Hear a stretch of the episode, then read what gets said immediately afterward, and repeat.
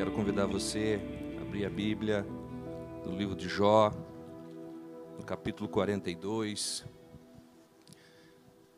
Deus tem uma palavra poderosa para você nessa noite.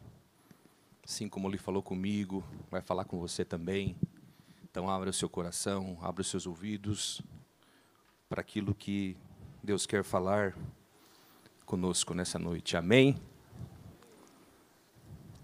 Ele tem sido o nosso Ebenezer, ele tem sido o nosso ajudador. Jó 42, versículo 10. Um texto incrível. Não se engane. Quem sabe alguém desavisado não entenderá, quem sabe, uma primeira olhada a grande história que há por trás desse simples versículo. Diz assim: Mudou o Senhor a sorte de Jó quando este orava pelos seus amigos, e o Senhor deu-lhe o dobro de tudo o que antes possuíra. Amém? Vamos orar?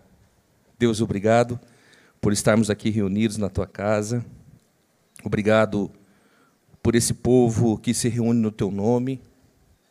Estamos aqui pela fé, estamos aqui com temor, estamos aqui porque buscamos nos desviarmos do mal, estamos aqui, Senhor, porque o amamos, estamos aqui, Senhor, porque buscamos no Senhor o trabalhar das tuas mãos, o nosso caráter, para que possamos ser pessoas retas e íntegras. Estamos aqui nessa noite, meu Deus, porque cremos que o Senhor é a esperança e que o Senhor é a grande virada, meu Deus querido, na nossa vida. Estamos aqui, meu Deus, de corações abertos. Estamos aqui, meu Deus, rendidos. Estamos aqui, meu Deus querido, uh, esperando uma palavra do Senhor, uma bênção que só o Senhor pode dar. Estamos aqui porque as respostas não estão na terra. Estamos aqui porque as respostas não estão na política, na economia, na sociedade. Estamos aqui porque a resposta vem do céu vem de ti, das tuas boas mãos, e por isso, Senhor, nos abençoa. E é no nome do teu filho que morreu na cruz do Calvário, mas que ressuscitou. No nome de Jesus. Amém. Sente-se, meus irmãos queridos.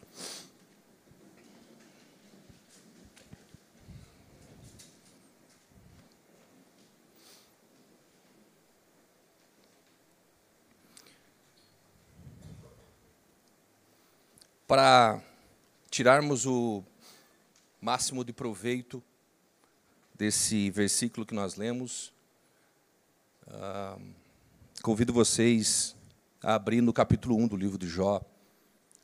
Vamos ler alguns versículos lá. Jó capítulo 1 e capítulo 2.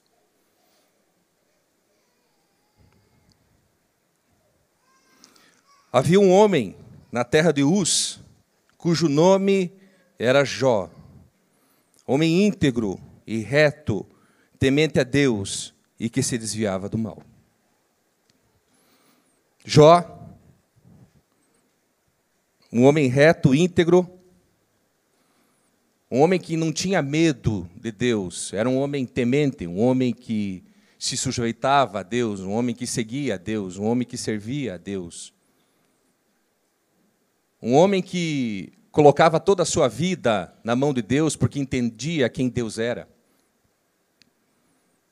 E porque fazia todas essas coisas, esse homem se desviava do mal.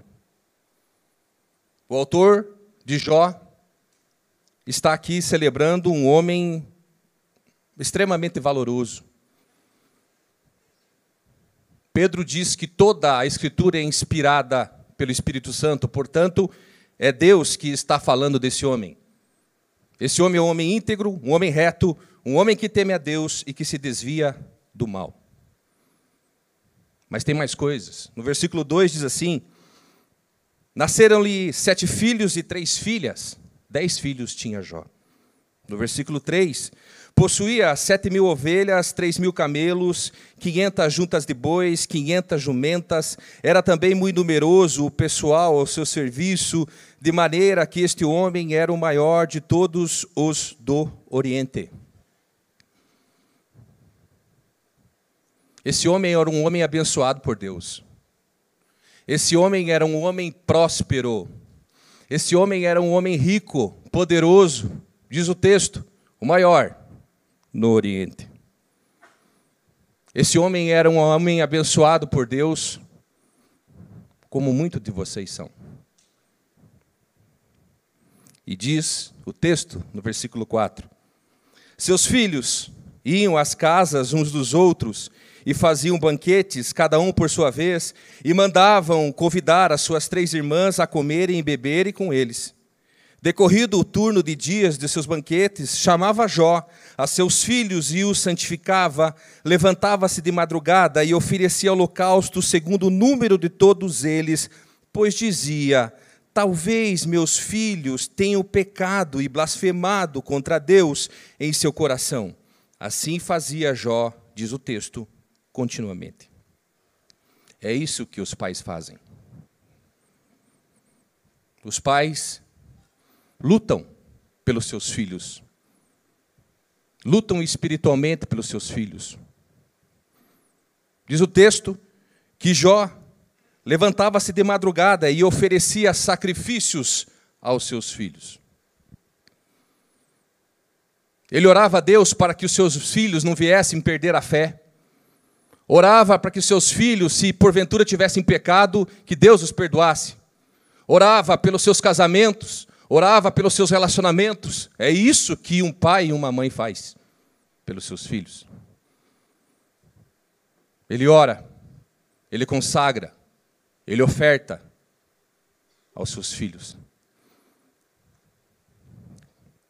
É isso o que os pais fazem. Mas então veio a calamidade. Versículos 13 a 19 Convido a você que faça uma leitura comigo. Sucedeu um dia em que os seus filhos e suas filhas comiam e bebiam na casa do irmão primogênito. Então veio um mensageiro a Jó e lhe disse: Os bois lavravam e as jumentas passeavam junto a eles. De repente deram sobre eles os sabeus e os levaram e mataram seus servos a fio de espada. Só eu escapei para te trazer essa notícia. Falava este ainda, quando veio outro e disse: Fogo de Deus caiu do céu e queimou as ovelhas e os servos e os consumiu. Só eu escapei para te trazer essa notícia. Falava este ainda, quando veio outro e disse: Dividiram-se os caldeus em três bandos, deram sobre os camelos, os levaram e mataram aos servos ao, fim da, ao fio da espada. Só eu escapei para te trazer essa notícia.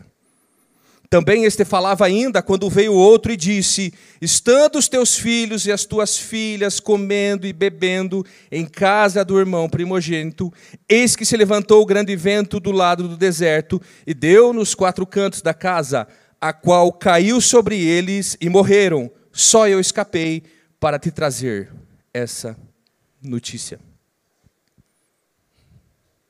Irmãos, o que está acontecendo?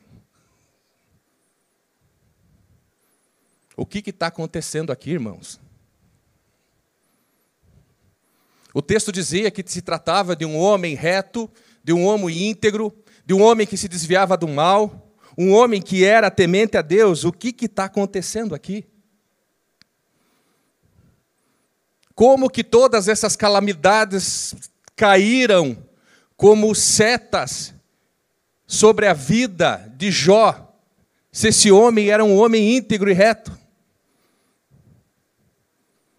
Como que essa montanha de problemas veio sobre a vida de Jó, se a Bíblia está dizendo que se tratava de um homem temente a Deus.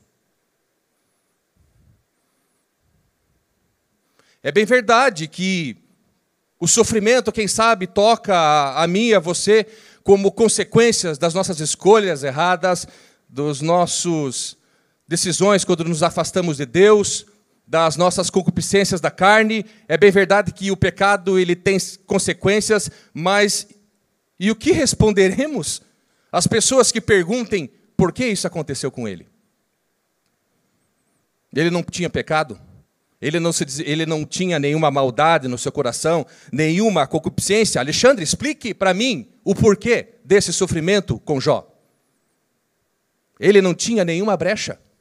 Ele não tinha nenhuma legalidade. E por que então o mal o tocou? Como eu orei, a terra não tem a resposta. O céu tem.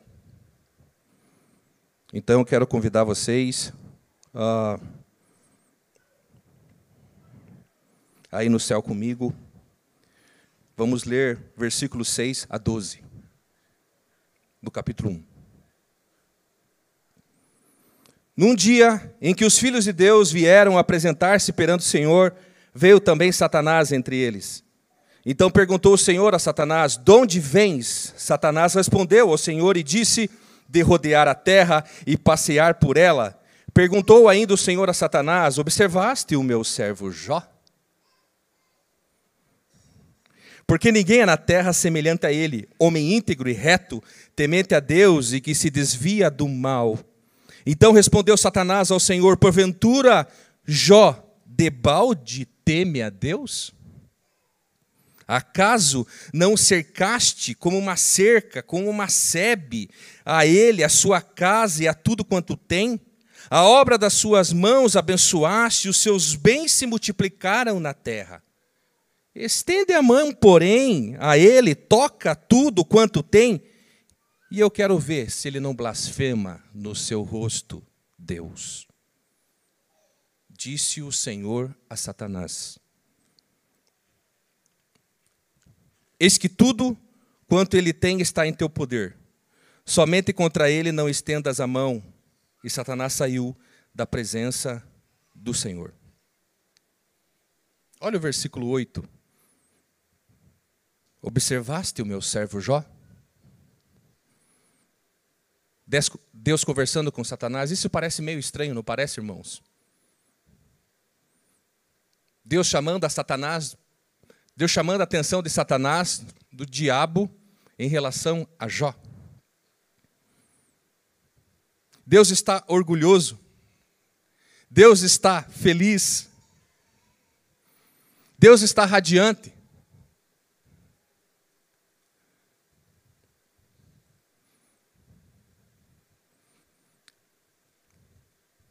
Mas Satanás não se impressiona com Jó, nem um pouco diz o versículo 9 ao 11, como lemos. Olha o que Satanás diz no versículo 11, vamos ler de novo. Estende, porém, a mão e toca tudo quanto tem, e verás se não blasfema contra ti na sua face.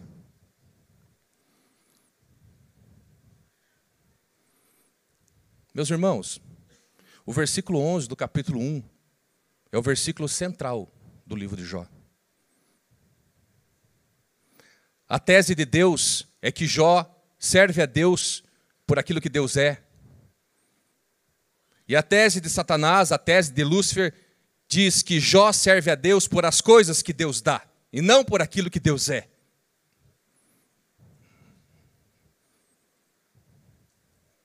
Satanás quer provar para Deus que Jó serve a ele porque Deus dá coisas para ele. Do contrário, ele iria amaldiçoar a Deus. O versículo 11 é o versículo frontal da carta de Jó.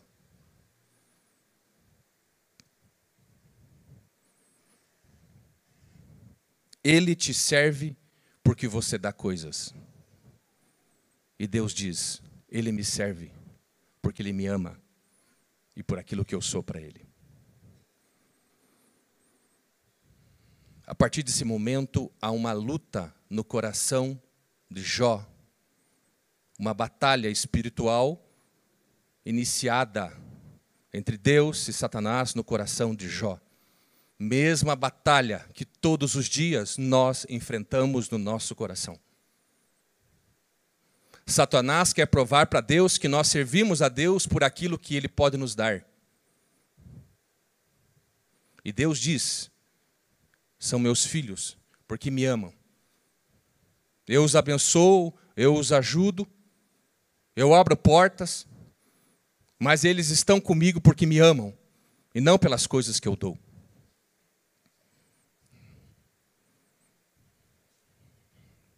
Mas Deus conhece o coração de Jó. Olha o versículo 12. Deus conhece. Deus conhecia o coração dele. Eis que tudo quanto ele tem está em teu poder, Satanás. Somente contra ele não estendas as mãos. E Satanás saiu da presença do Senhor. E então ocorreu toda aquela calamidade que nós lemos no começo. Mas vamos para o versículo 20 do capítulo 1. Então Jó, depois que soube todas aquelas notícias terríveis, onde ele perdeu toda a sua riqueza, toda a sua autoridade, seu poder, perdeu tudo que tinha, inclusive seus filhos e filhas, seus dez filhos. Diz o versículo 20. Então Jó se levantou, rasgou seu manto, rapou a cabeça e lançou-se em terra e adorou, e disse: Nu saí do ventre da minha mãe e nu voltarei. O Senhor o deu e o Senhor o tomou. Bendito seja o nome do Senhor. Diz o versículo 22: Em tudo isso Jó não pecou, nem atribuiu a Deus falta alguma.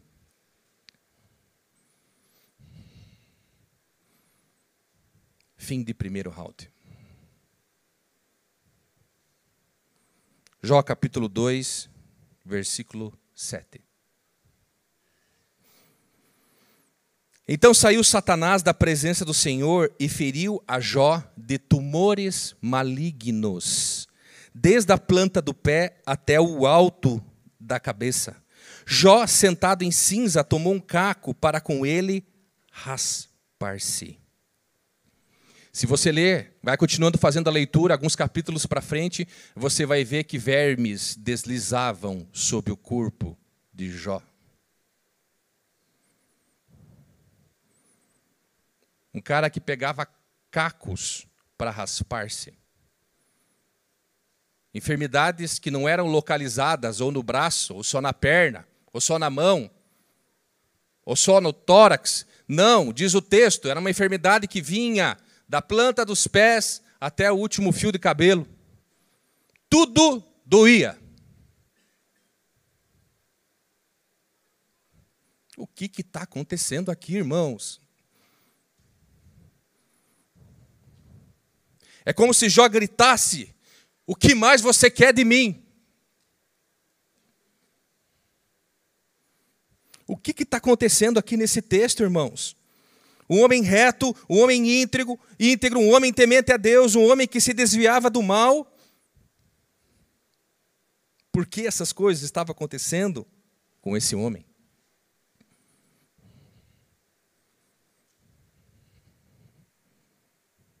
A Bíblia responde.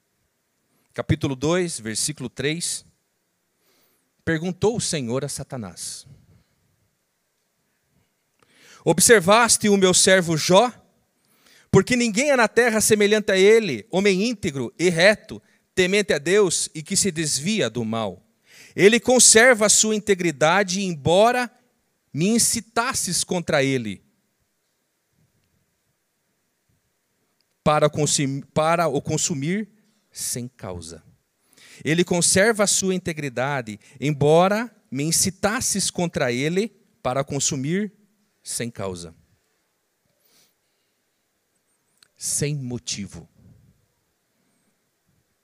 Jó estava padecendo, sofrendo, tinha perdido tudo, irmão, segundo o texto, sem motivo. Mas sem motivo não significa sem propósito. Tinha um propósito. Se você acompanha a leitura, verá que a partir do capítulo 4, três amigos chegam para conversar com Jó, ele faz Bildade e Zofar. Esses homens sentam e há uma conversa, cada um no seu tempo com Jó. E eles atribuem esses sofrimentos, essas dores, essas perdas de Jó a Jó. A culpa é sua. Você tem problemas. Você que errou. Você que pisou no tomate. O que, que você fez de errado?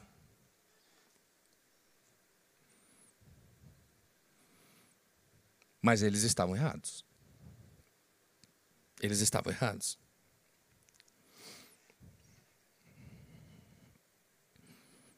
Versículo 4 a 6. Então Satanás respondeu ao Senhor: Pele por pele, e tudo quanto o homem tem dará sua vida por ela.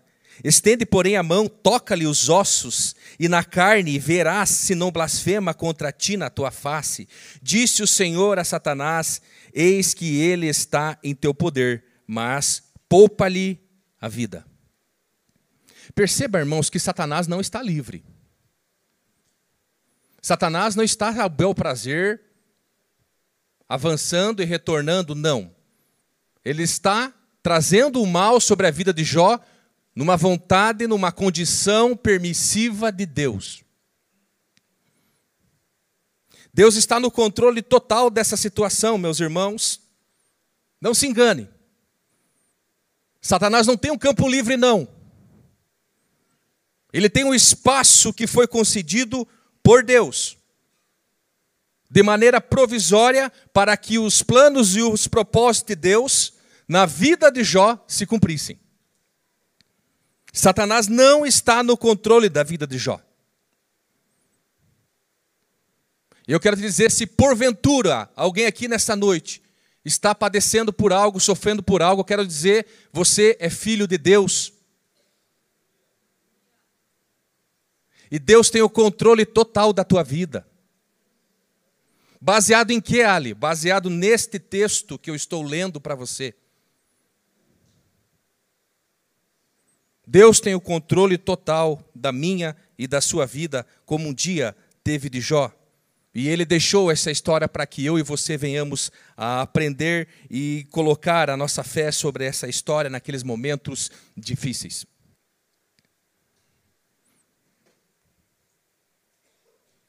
Era um teste duro, terrível para Jó. E então Jó responde no versículo 9. Então, no versículo 9, capítulo 2, versículo 9. Então sua mulher lhe disse: Ainda conservas a tua integridade? Amaldiçoa a Deus e morre. Versículo 10. Mas ele respondeu: Falas como qualquer doida. Temos recebido o bem de Deus e não receberíamos o mal? Em tudo isso, Jó não pecou com os seus lábios. Percebe a atitude de Jó ao sofrimento? Diz o texto, como diz, lemos aqui em Jó capítulo 2, versículo uh, 10 e Jó capítulo 1, versículo 22, que em tudo isso que ele estava passando, ele não atribuiu culpa alguma a Deus e também não blasfemou contra Deus, não culpou a Deus, não amaldiçoou a Deus, não murmurou contra Deus, não. Ele ficou em silêncio.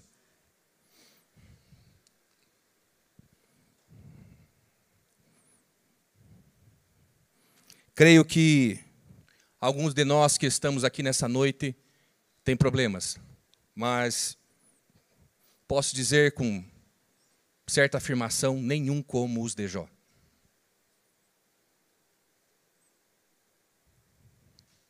Quem sabe alguém aqui nessa noite padece na sua saúde, mas quem sabe a sua vida econômica, social, na família está tudo 10. Quem sabe alguém aqui está desempregado, mas a saúde está 10, a família está nota 10 também do mesmo jeito. Quem sabe alguém aqui está com um problema no casamento, mas quem sabe a parte econômica está uma maravilha, a parte social com os amigos está jóia, a saúde também. Não é o caso de Jó. Ele perdeu tudo: saúde, amigos, filhos, posses, riqueza, tudo.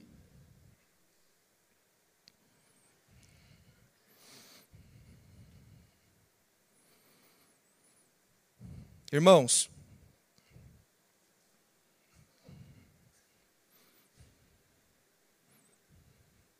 a vida é sofrer. Um cristão sofre. Tá difícil dar um glória a Deus hoje, né? Um cristão sofre. Mas um cristão não peca no sofrimento.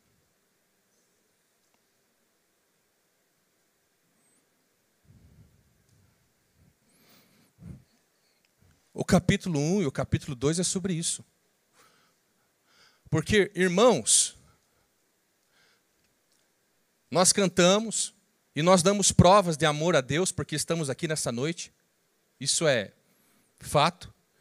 Mas sabe quando essa resposta é respondida também no céu acerca de que se amamos realmente a Deus? Como respondemos a Deus no sofrimento?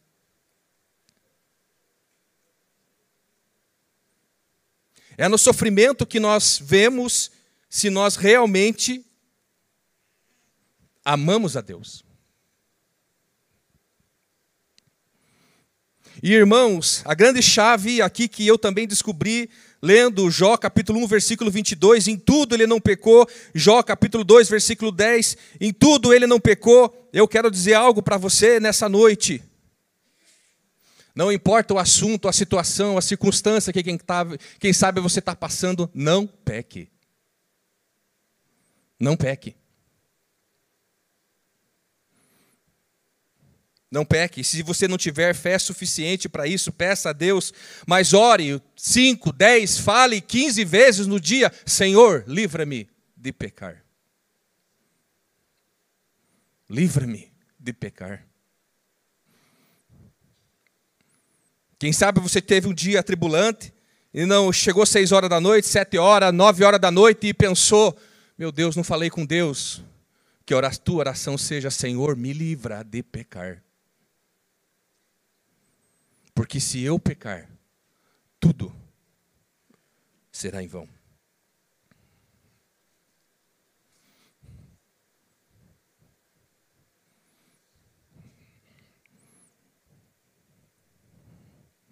Eu lendo isso, a primeira coisa que me vem quando eu li esses dois capítulos é como Deus olha para mim.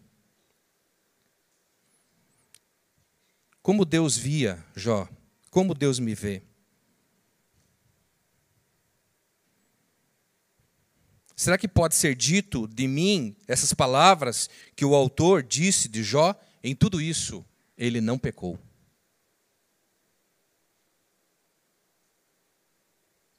Em tudo isso, ele não blasfemou. Em tudo isso, ele não culpou a Deus. Em tudo isso, apesar de tudo isso, ele ficou firme.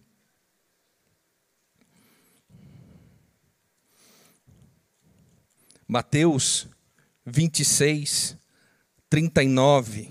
Jesus no Getsemane. Adiantou-se um pouco, prostrou-se sobre o seu rosto, orando e dizendo: Meu Pai, se possível, passa de mim esse cálice, todavia, não seja como eu quero, e sim como tu queres. Em tudo isso, Jesus não pecou.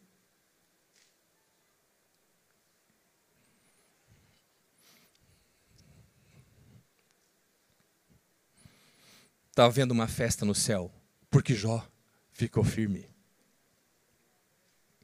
Satanás sai envergonhado. É disso que se trata o capítulo 1 e o capítulo 2. A glória de Deus é manifestada quando seus filhos o adoram, não pelas coisas que ele dá, mas aquilo pelo que ele é.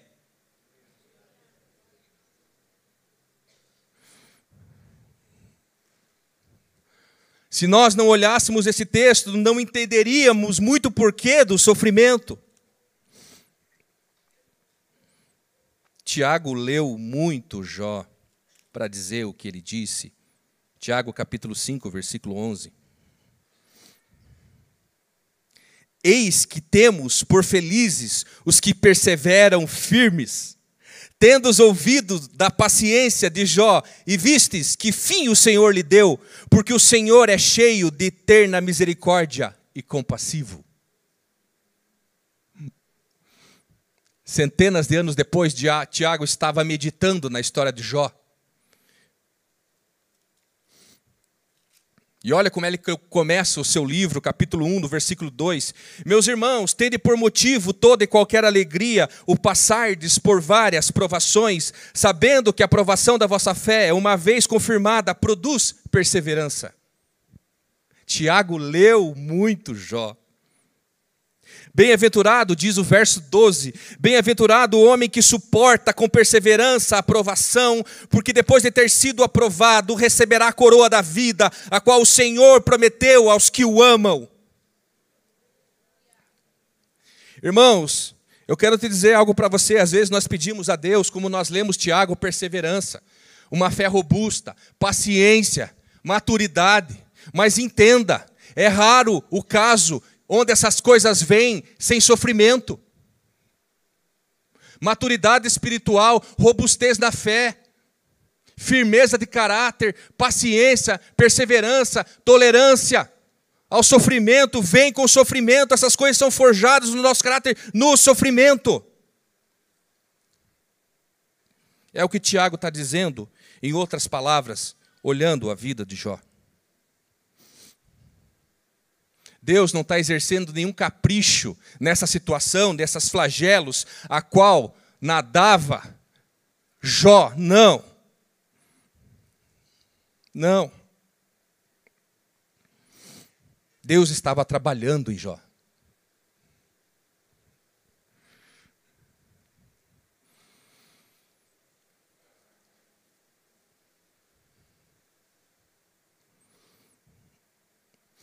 Irmãos, e... os homens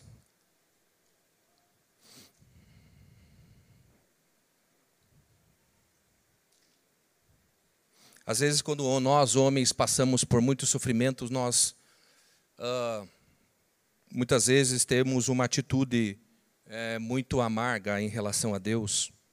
Às vezes, eu fico pensando em, no versículo 22, em Deus e não atribuiu nenhuma falta a Deus.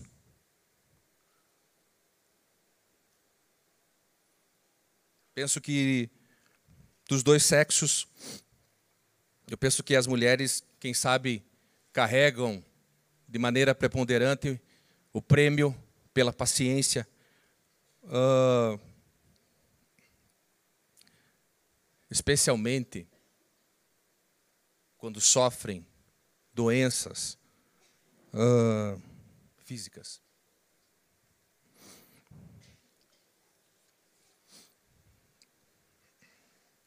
Já nós, homens, pela própria estrutura, pela própria matéria, substância a qual somos feito, mais rude, mais áspera, é vergonha, muitas vezes, que não sejamos uh, tão pacientes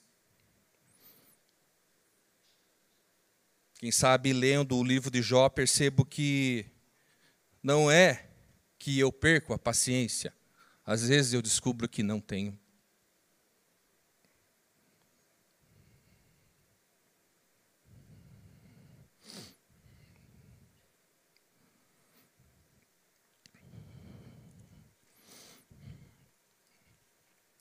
Mas 1 Coríntios 10, 13 diz assim: Ali, será que eu posso suportar essa tentação e as provações que estou enfrentando? 1 Coríntios 10, 13 diz assim: Não vos sobreveio a tentação que não fosse humana, mas Deus é fiel e não permitirá que sejais tentado além das vossas forças. Pelo contrário, juntamente com a tentação, vos proverá livramento, de sorte que a possais suportar. Toda aprovação, meus irmãos. Eu sei que nós estamos aqui pegando todos os dias chaves, mas hoje esta é uma chave importante de Deus para a tua vida. Fique firme no sofrimento. Nós, é difícil, irmãos, atestar o tempo que Jó, que Jó sofreu isso. Diz Jó, capítulo 7, versículo, dos versículos iniciais do capítulo 7, que foram meses. Um sofrimento assim para alguém, a gente sabe, a gente pode dizer, às vezes é um dia, mas é como se fosse anos. Mas diz a Bíblia que foram meses.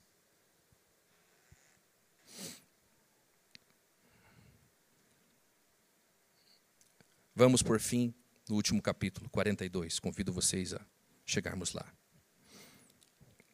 42. Do versículo 1 ao versículo 5.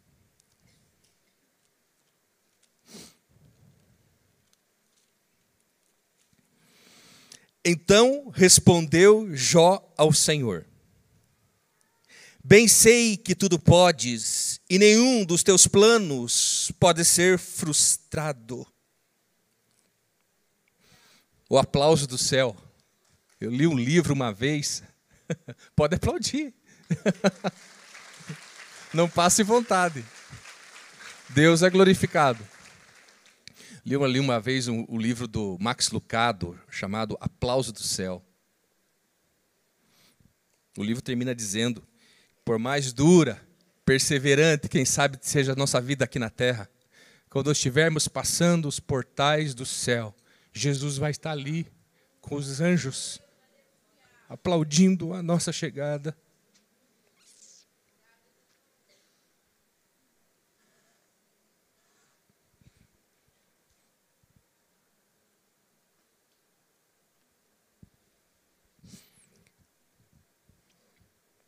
Quem é aquele, como disseste, que sem conhecimento encobre o teu conselho?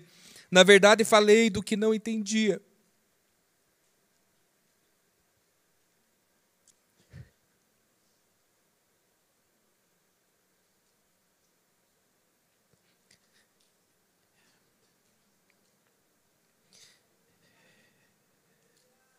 Eram coisas maravilhosas demais para mim, coisas que eu não conhecia Escuta-me, pois havia dito, e eu falharei. Eu te perguntarei e tu me ensinarás. Eu te conhecia só de ouvir, mas agora os meus olhos te veem. Irmãos, palavras de um homem que passou todo o sofrimento e que diz: Olha, eu só vim conhecer a Deus realmente depois que eu passei tudo o que eu passei. E não é à toa que ele diz em Jó, no capítulo 19, no versículo 25: Porque eu sei que o meu redentor vive e por fim se levantará sobre a terra.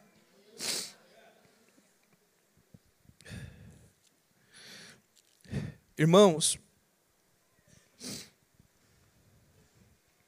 Jó não teria visto a bondade, o amor, a misericórdia, o favor de Deus naqueles momentos mais negros, mais sombrios da sua vida. É somente no sofrimento, na solidão, na perda, na traição, nos vales, nas rupturas da vida, nos desertos, quando nos sentimos perdidos, é que Deus se faz mais presente. Jó diz assim: Eu conhecia você de ouvir falar, mas agora eu te vejo.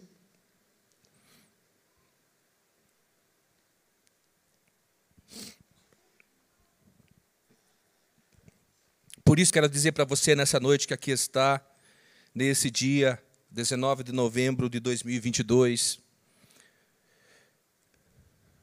confie em Deus.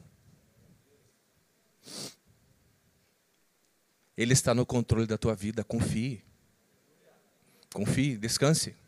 Ele está no controle da tua vida. Ele está cuidando de você. Não pense que o diabo está com vantagem sobre a tua vida, não. Não. Não, não está. Não é Deus que traz o mal sobre a sua vida. Entenda, nós lemos o texto. Satanás trouxe o mal sobre a vida de Jó. Satanás não podia tocar nada de Jó se, Jó, se Deus não permitisse. Então entenda que tudo isso que Jó passou foi para que ele fosse refinado por Deus, para que ele pudesse ver a Deus em toda a sua grandiosidade como Deus é, e como um dia nós veremos, meus irmãos.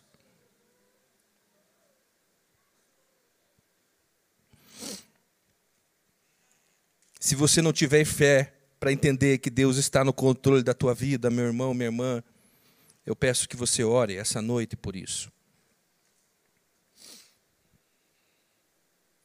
Irmãos, quando nós nascemos, não é natural se assim podemos dizer, nós nascemos com um amor a Deus. Não. Nós amamos a nós, nossa família, mas Deus não. Mas é nas crises, nos sofrimentos, nas dores, que muitos de nós que aqui estamos essa noite viemos para Jesus. Porque se não fosse as curvas da vida, as rasteiras da vida, as quedas da vida, não teríamos atentado para Deus, não teríamos o visto. Como um dia Jó também viu.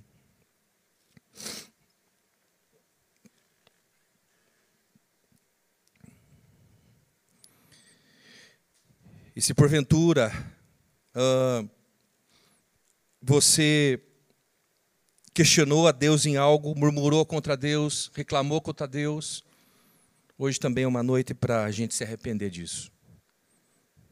Como Jó. Como Jó aprendemos.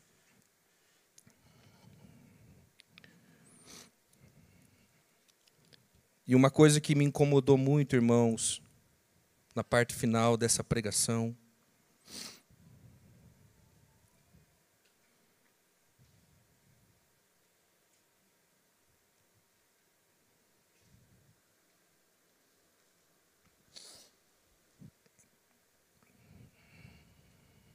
Versículo 8.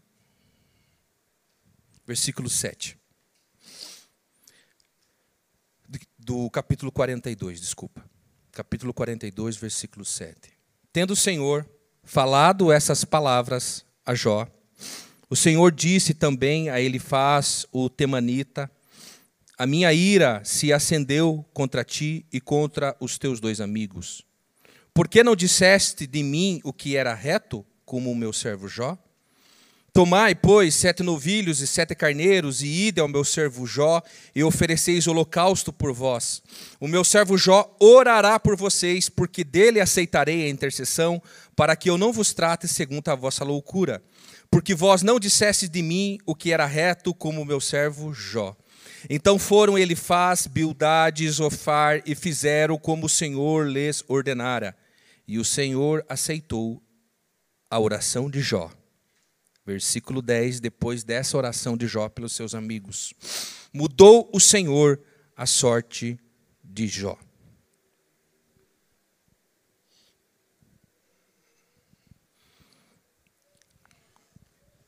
Quem sabe eh, algum de nós que aqui estamos nessa noite, estamos esperando uma grande virada de Deus na nossa vida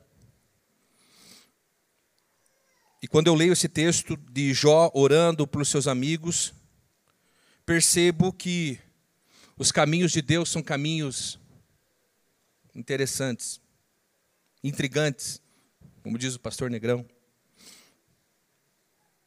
Às vezes o retorno a Deus será através da cura de um relacionamento ferido.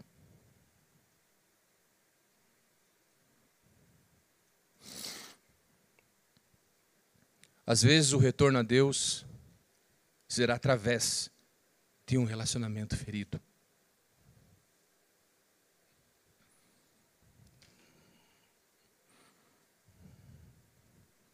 De um perdão a alguém que te traiu, que te magoou, e que hoje você sofre por muito disso, padece por causa disso, mas quem sabe a saída desse abismo, desse poço, esteja realmente aí.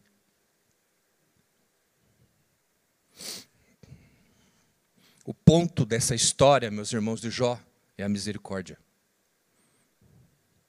É a misericórdia.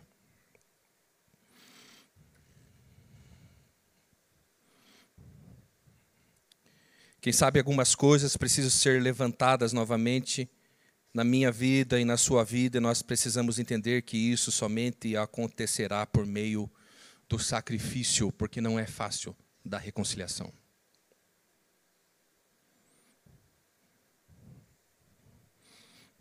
A mágoa, a dor, a ira, a raiva, ela levanta muitos muros, mas eles vão ser quebrados hoje no mundo espiritual e na realidade da sua vida hoje, em nome de Jesus. E por fim, eu quero ler com vocês Romanos, capítulo 8, versículo 28.